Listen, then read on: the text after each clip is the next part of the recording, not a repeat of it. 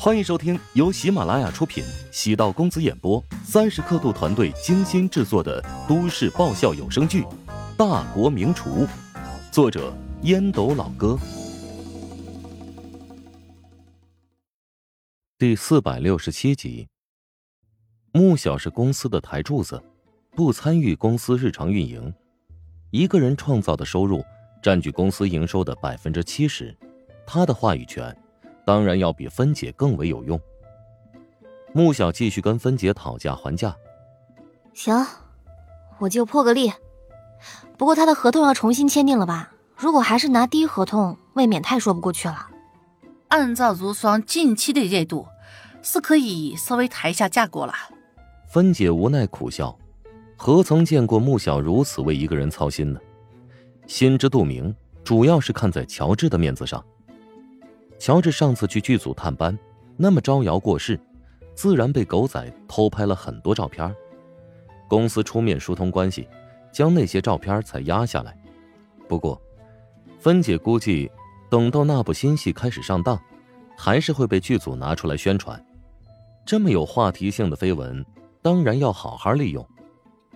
摄像师给陶如霜做过专访，等他离开之后，低声与导演感慨道。陶如霜的气质还真好，何止是气质，样貌难道差吗？能跟穆小站在一块儿，不被比下去，整个娱乐圈啊，这个水平的女演员屈指可数了。摄像师啧啧赞叹，导演用手指扣了一下摄像师的脑袋：“你不会是癞蛤蟆想吃天鹅肉吧？”“ 怎么可能呢？我有自知之明。”“你啊，趁早收起花花肠子。”听说他的母亲是淮南著名的企业家、女富豪。节目收工，陶如霜坐着穆小的保姆车，抵达综艺节目组帮订的五星级酒店。中途有陌生号码加自己，说自己是刚才给他专访的摄影师，帮他拍了很多照片，可以私下发给他。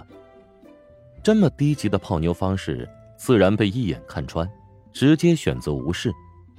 今儿是首播。要不等下到我房间来欣赏咱们的第一部合作作品，约了一个朋友，等下出去吃夜宵。陶如霜委婉拒绝，穆小没有戳穿陶如霜，跟自己一起看首播会有压力，所以打算一个人等待吧。作为一个作品无数的前辈，穆小早已对电视剧首播麻木，他还是会每次关注，看剧中自己的表现如何，是否存在失误。不断的反省，才能保证进步，这是演员的职业素养之一。返回房间之后，陶如霜看了一下时间，已经是九点半，调到相应的频道，正在播放广告。等下出演的电视剧，便会正式接档上一部电视剧。如今电视台为了增加广告时长，会压缩主题曲和片尾曲，出现第一集的提示。然后就进入画面。穆小作为女主角率先进入画面，第一个表情就成功的抓住了所有人的眼球。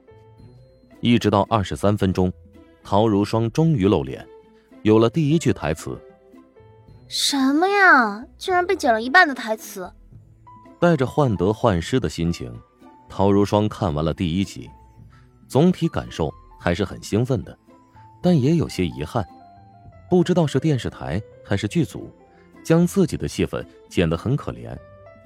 春怡给陶如霜打来电话：“刚才我看到你出场了，你穿着古装大变样，我好久才认出来你呀。是不是演得很糟糕啊？台词太少，前后就两三分钟，所以印象没那么深刻。唉，还真是打击人啊。”陶如霜宛如被浇了一盆凉水。春怡说。作为新人呐，你的表现已经很不错了。我觉得呢，大家都会记住你。谁让你长得那么漂亮呢？但愿如此吧。哦，对了，还得告诉你一件事情，如雪怀孕了。是吗？陶如霜第一反应是喜悦，第二反应有些失落。你要不要打个电话恭喜一下她？要恭喜，我也恭喜乔治，他是守得云开见月明了。不过，我觉得接下来会有矛盾。什么矛盾？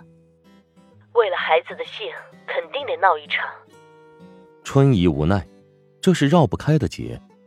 陶如霜没好气道：“第一个孩子姓陶，第二个孩子姓乔，这有什么好闹的？为什么不是第一个孩子姓乔呢？必须姓陶，孩子当然得跟我姓。”春姨愕然。陶家三个女人性格各异，陶南方多疑，陶如雪冷傲，陶如霜古怪，在价值观上总出奇的相似。陶如霜挂断春姨的电话，电视里的剧情再也看不进去，第一反应肯定是开心了，自己要当小姨了。陶如霜是一个对小动物都充满爱心的人，对萌萌的小孩没有丝毫免疫力。自己这辈子不打算结婚，也不打算生小孩但如果姐姐和姐夫生个小外甥出来，他自然乐于接受，名正言顺的可以拿来玩玩。以乔治和陶柔雪的颜值，孩子生出来肯定不会太丑。他跟陶柔雪的长相跟双胞胎似的，跟孩子在一块，说不定会被当成孩子娘，真心替乔治感到高兴。如果唐如雪肚子再没有动静，甚至连她也怀疑乔治是否有问题了。当然，陶如霜心中夹杂着复杂的情绪，希望看到乔治和陶如雪关系融洽，又因为他俩感情变好，有种被孤立的感觉。给乔治拨通电话，必须要证明自己的存在感。听说我要当小姨了。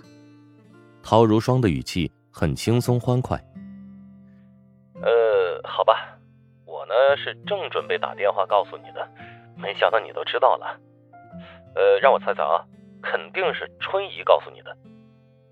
乔治突然意识到，好像泄密就跟尿崩，守不住了。陶如霜哭笑不得，被乔治一阵抢话，差点忘记自己的台词了。对他好一点，如果你敢让他生气，我绝对饶不了你。哟，难以置信呢。这句话竟然是从你口中说出来的。如果我转告你姐，她肯定很感动。你不要弄错了，虽然我对陶如雪不感冒，但她怀中的小孩没有罪啊。她体内有四分之一的血液跟我是一样的。等她出生之后，我要让她知道小姨比她妈对她还要好。乔治仔细一想，陶如霜的逻辑还是极有道理的。这何尝不是一种脑回路新奇的报复方法呢？要不你最近这段时间给你姐买点孕期补品什么的，说不定你俩的心结就打开了。夹在陶如霜和小姨子的中间，乔治一直觉得超级别扭。本集播讲完毕，感谢您的收听。如果喜欢本书，请订阅并关注主播。喜马拉雅铁三角将为你带来更多精彩内容。